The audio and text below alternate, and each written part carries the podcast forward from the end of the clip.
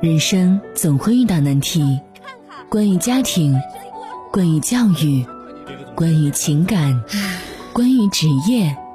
总有那么一刻，那么一个问题，让你想不通、解不开、放不下。夜听心语，倾听你的故事，解答你的困惑，照亮你的人生。愿每个夜晚都有你在守候。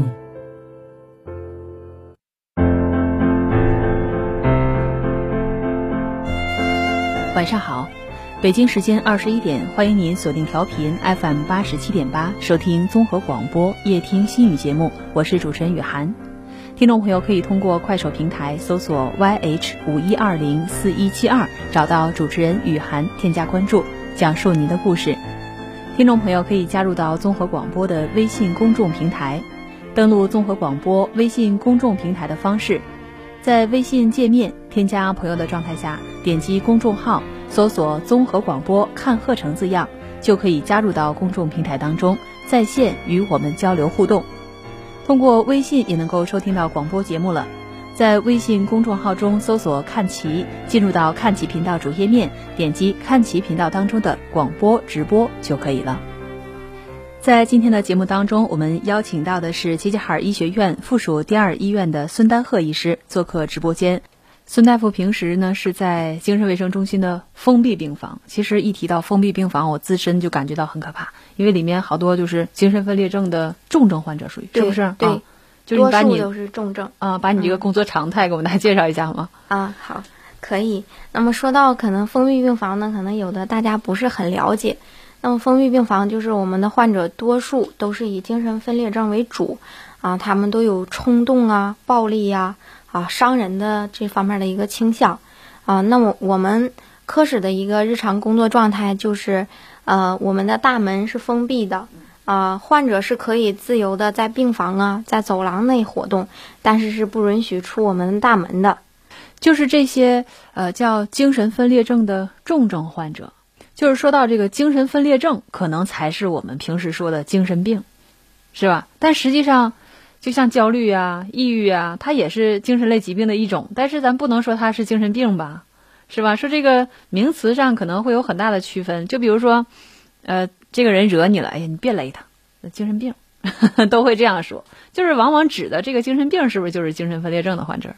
嗯，其实可能日常生活当中就，思维意识不受控控制的。呃，对，其实精神科呢，它分几类精神病。那么像今天我们说到的精神分裂症呢，它是属于一个重症的精神类的一个疾病。那像我们说的焦虑啦、抑郁啦，它都属于一个情感类的一个情感障碍。那么今天其实精神分裂症呢，它就是主要包括一个啊、个人的感知觉呀、情感呐、行为异常啊、等等这样的表现，我们称之为他是一个精神分裂症的患者啊、那么具体精神分裂症它是什么样的一个表现？那精神分裂症它到底是什么表现呢？ 或者是这个多大年龄开始发病？啊，百分之九十的精神分裂症的患者呢，他一般都起病在十五到五十五岁之间。那么男女患病呢，大概是相一致的。嗯，在男性当中呢，可能会出现呃更早的时间会更早一些啊、男性发病的高峰呢，一般在十岁到二十五岁；那么女性发病的一个高峰呢，是在二十五到三十五岁。那么多项访问研究啊、表明呢，女性患者整体的预后呢，要较男性来说相对好一些。那这个具体的发病原因待查，对是吧？嗯、多项研究也是呃，精神分裂症发病原因是不明。那么大概它有几个呃倾向的一个方向。那比如说遗传因素，现在被认为是精神发精神分裂症发病的一个危险的一个因素。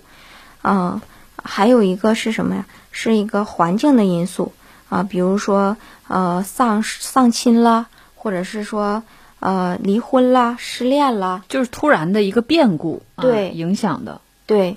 嗯，比如说遭遇身体呀、啊，损身体损伤啊，或者是一个情呃感的虐待呀、啊，或者药物的一个滥用啊，这些可能往往都会导致一个精神分裂症的一个呃发病的原因。那么还有人可能会呃出现一个神经递质的一个改变啊、呃，那么进行呃颅脑 CT 检查的时候会出会发现一个颅脑结构的异常啊、这些都会都是精神分裂症的发病的一个原因。那么说到精神分裂症，它具体有什么样的表现呢？啊，大多数人儿都会，呃，知道可能这人在外面儿在大街上，嗯啊、疯疯癫癫的跑，嗯啊、或者是说呃一丝不挂的呃在，呃哎呀，就是思维和情绪它不受控制了，它也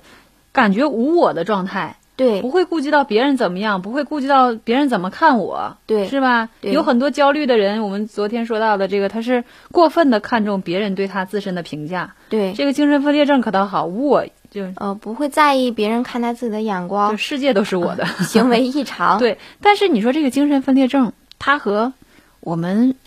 呃这个俗话说的这个傻，它还不一样吧？呃对，精神分裂症呢，它其实它不它傻是，精神上的，啊对吧？它傻智它是力智力上的，对，嗯啊、精神分裂症智力是没有问题的，嗯嗯，它一般通常可能就会出现有幻觉，那么常常可能就会有幻听，就是你看着一个患者，我们病房多数都是他自己坐在病床上啊、嗯自言自语，嗯，然后边说边笑嗯啊、可能有时候用手比划比划空中嗯啊呃，或者是有时候跟人对打几句，嗯、那么嗯这时候呢，我们就称之为他是存在幻听。那可能是自己一个人的时候，就听见耳边上有人跟他说话，嗯。啊，跟他进行沟通。你说这个幻听，它是不是真的能够听到声音？不是凭空想象的吧？这咱哦也不知道。他是真的能听到，嗯而且他还能准确的和幻听的对方进行交流嗯啊，进行谈话。那幻听的内容呢，多数都是啊，以呃伤害他，或者是控制他、命令他啊、辱骂他这一些为主。嗯，啊所以我们就是在大在街路上看到那些就是隔空喊话骂人的那些人对就不常见了，因为他他想象这么一个人，他能够幻听到这个人，他也在骂他，是不是啊对？啊，他对他产生了这个人身攻击，所以他的他咱们觉得他的思维意识不受控制，但实际上他是和这个虚无 虚无的这个这个人啊在对打对骂。对，嗯在他俩在进行沟通，嗯呃，与这个对方的那个声音呢进行一个回击。嗯啊、那么这时候呢，大家就会用异样的眼光看这个人有病，嗯嗯嗯、大家啥都会称之啥精神病对，啊，那、赶紧给他送到医院啊。那么送到医院之后呢，其实往往我们会对这些患者啊进行一个系统的、完整的精神科系统的一个检查嗯嗯。啊。那么说到幻听，那有的人他还有别的方面的问题，比如说幻视。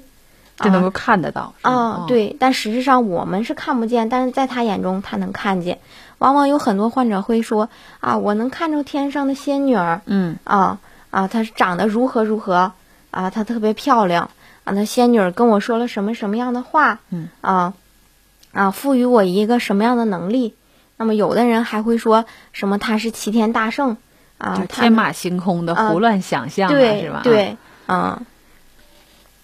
啊，这时候呢，大家都会认为他是啥呀？一个精神的思维方面的一个错乱嗯啊。那么有的人还会呃凭空的会出现啊、走到走廊里啊，或者是呃就会用轻佻的眼光看着别人，就会认为这个人儿他也在蔑视我。就所以说，如果街路上就是我们看到那种异样的眼神儿，尽量的就不要和这些精神类疾病、精神分裂症的患者进行对视，是吧？对，就你感觉你这个好奇的眼光，你看他一眼，在他的眼里就不是这么简单了。对然后，精神分裂症的患者他危险在哪儿呢？他的行为意识还不受控制，对吧？对也不还是有不受冲控制，动他的其实行为他是受他自己控制的，他就自认为你是在攻击他，你对是在伤害他，你那一句你一个眼神儿，真的你你换不来他的一句你瞅啥，而是很有可能换来直接的这个这嗯个肢体上的冲突。对，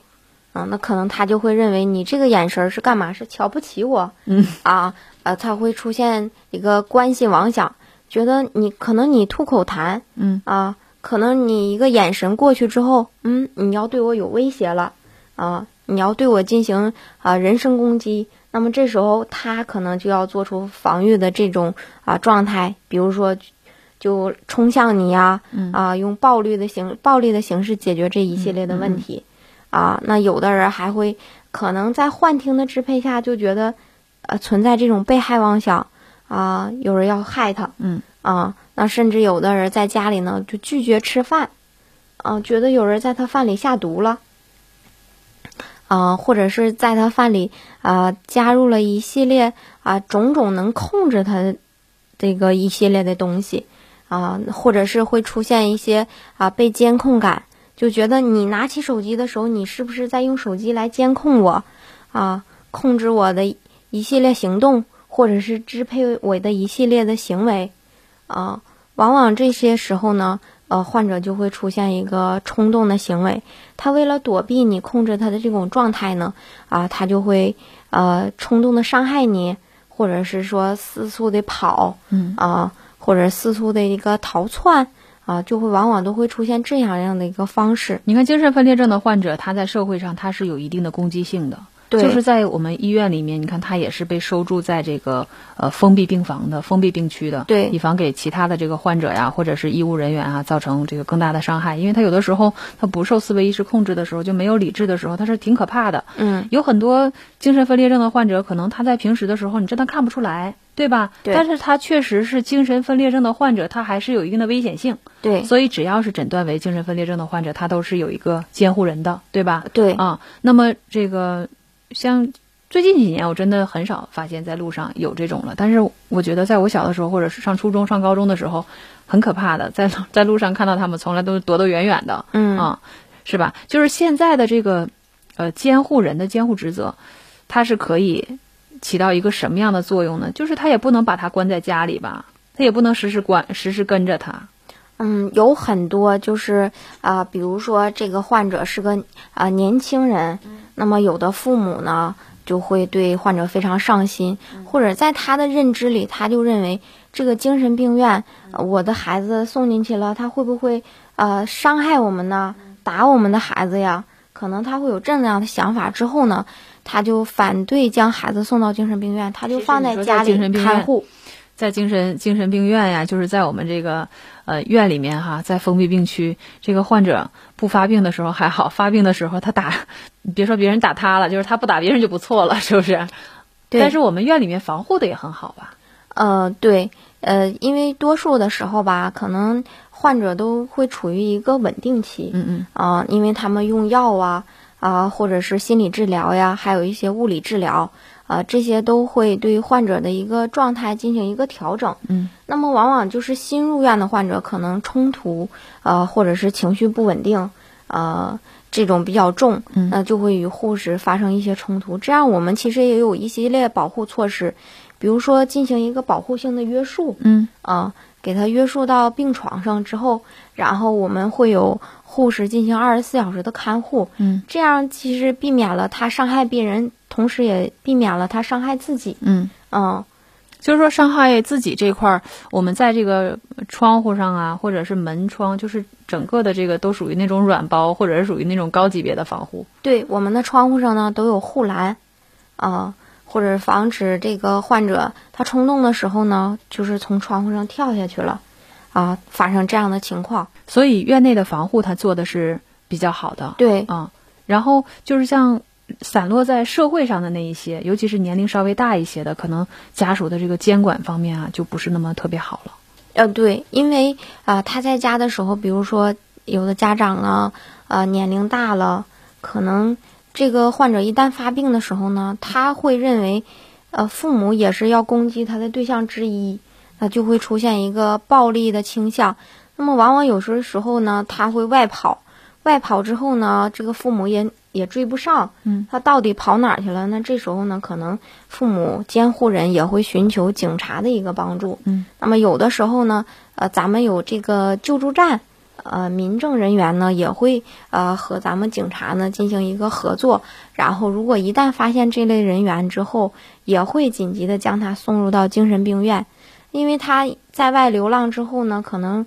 呃饮食上跟不上去呀、或者是躯体方面受到一些外伤啊。这都是有可能的。这样紧急送到医院之后呢，我们会进行一个全深的一个检查，嗯，然后看看啊、呃躯体状况啊、呃有多严重。就是我们建议，呃，监护人哈，他如果没有的这没有这种很健全的这种监管机制的话，就是你不能对时时刻刻看着他，然后对你也不能给予他很好的生活照料，对就给他送到医院里，对他能够照顾得很好，被对照顾得很好。对，进入医院之后呢，就会得到一个系统的治疗。像有的患者在家中是完全他就是不服药了，嗯，哦、那父母也是不愿意将他送到医院，那怎么办呢？把他锁在家里，嗯啊、用链条啊啊、将它锁在门上，嗯啊、锁在窗户上。那其实我们也可以看到，其实现在你看我们这个网络是非常发达的，可是有时候我们刷刷抖音啦，看看一系列直播，都能发现有些偏远的地区，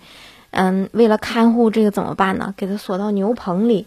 啊、让它和。呃，家里的这个牲畜一起生活，嗯就是为了不让它外跑，嗯那么外走，啊、其实这是这种方式，我们看着或者听到，其实都特别的心疼。嗯嗯，其实你完全是可以把他送到精神病院接受系统的治疗之后，啊、让他病情相对稳定，他能像正常人的一，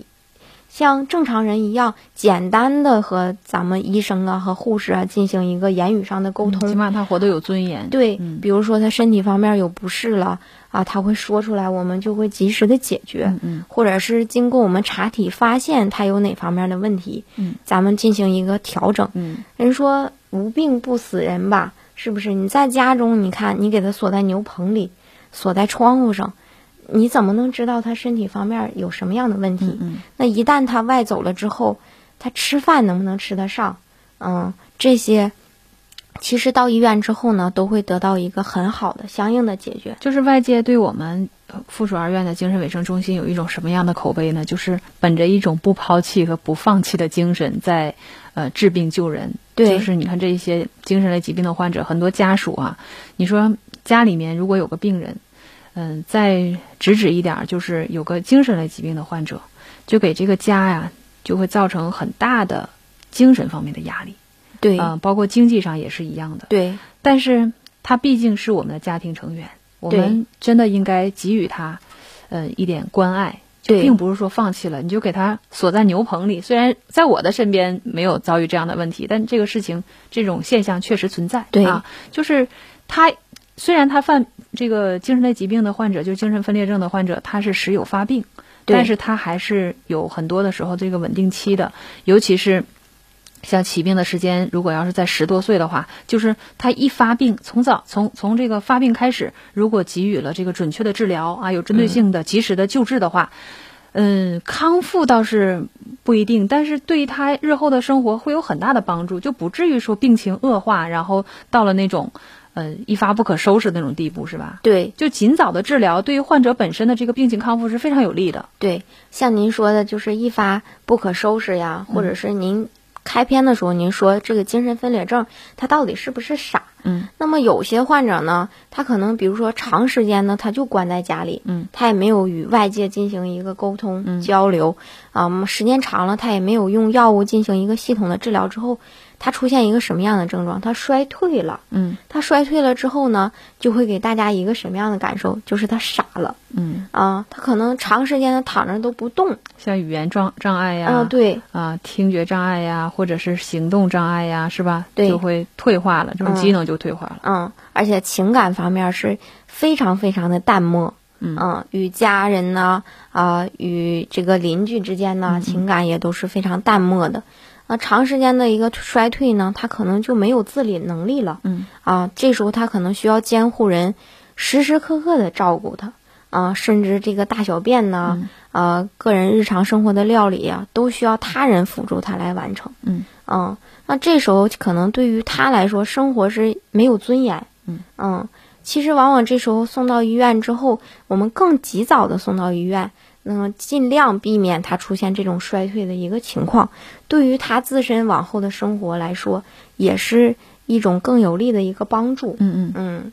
就是在治疗上，有很多家长可能就觉得，你看孩子还小，比如说十多岁或者是二十多岁，呃，起初发病了，呃，由于什么突发情况，就觉得他的精神就有有这个分裂症的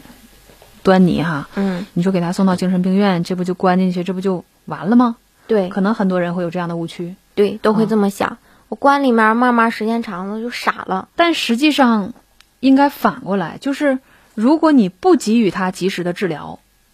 那对才是傻了，对，是不是？，对，其实你在外面，你看他，比如说他正在发病期，他可能过马路他都不看红绿灯嗯啊，那这时候如果出现这个意外，嗯，那可能这是一个更最严重的一个后果，嗯嗯，那其实我们往往能接触到很多，比如说小孩儿，嗯啊、刚刚高中毕业，或者刚入高中，嗯或者是刚上大学，啊，突然间就因为某些原因，比如说啊、最常见的，比如说家里有这方面的遗传因素，嗯，那可能到了这个十五二十岁左右的时候，他就开始发病了，嗯，啊，这时候其实家长是特别特别的心疼的，啊、就是。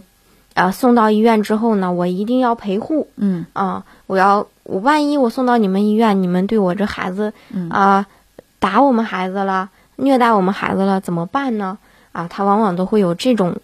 误区，嗯啊，他就会进入医院会陪护，啊，在看到进入医院之后呢，我们一个治疗方案和平时一个沟通的一个状态吧，住一段时间他就放心了，嗯然后他就那没有办法呀，因为经济压力呀，他嗯就会出去赚钱嘛，嗯嗯啊，非常不舍得、泪眼婆娑的将孩子留在我们这儿，然后跟我们的医生啊、护士啊千叮咛万嘱咐的，一定一定要照顾好他这个孩子。嗯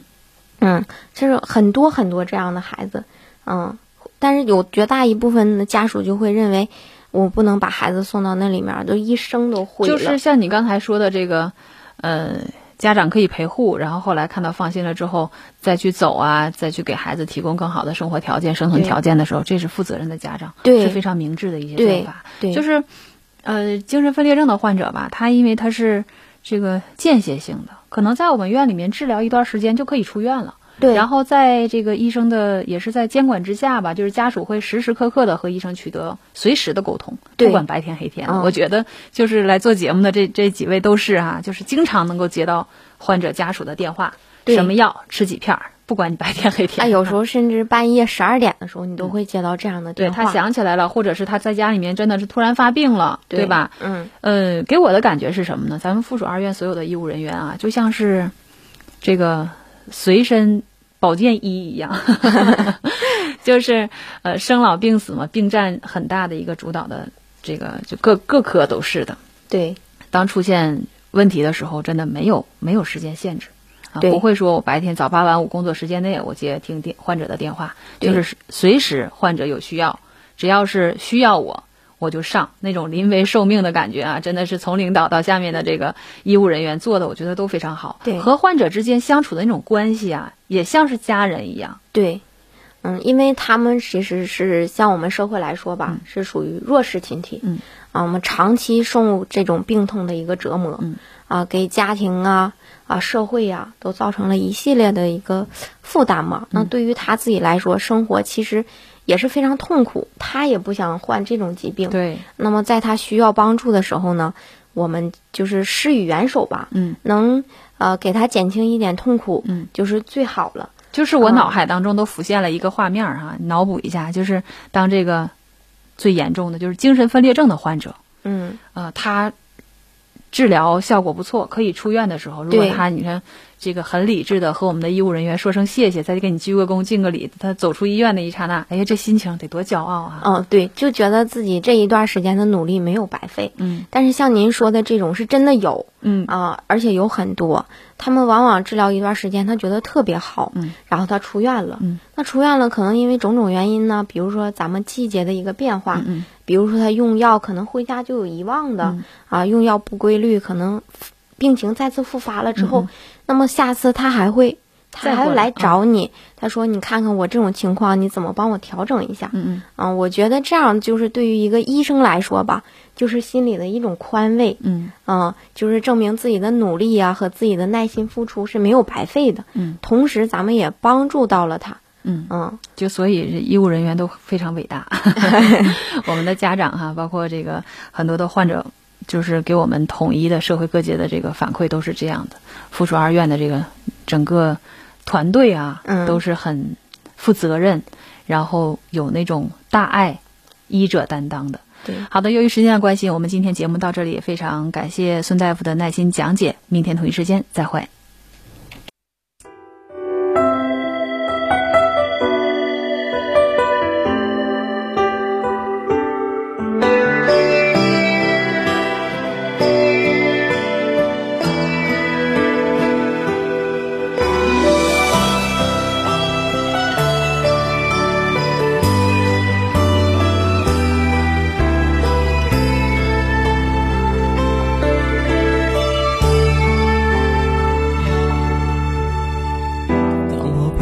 双眼走在梦和现实之间，往事一幕幕、一幕幕像潮水般涌现。有些人、有些事、有些恩、有些怨，东流河水不回，怅然在午夜梦回。当我背起行囊，走在家和异乡之间，你的一字字、一句句还飘荡在耳边。那些苦，那些痛，那些伤，那些悲，只剩无限思念。冷冷的北风在吹。吹吧，吹吧，让风吹吧，路太远。迎着风，迎着漫长的归途往前走。走吧，走吧，千山万水路还远。山依旧，水长流，你是否还在等候？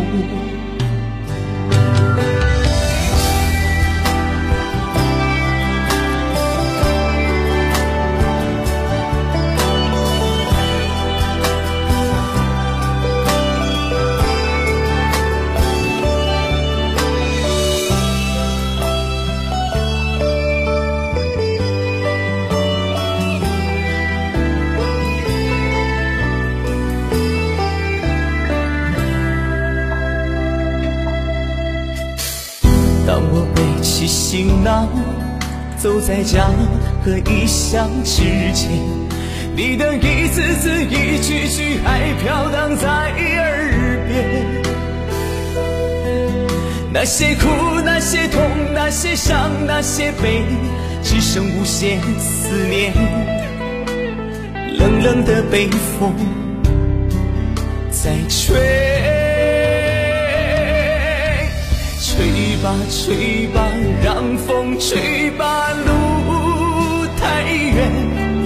迎着风，迎着漫长的归途往前走。走吧，走吧，千山万水路还远。山依旧，水长流，你是否还在等候？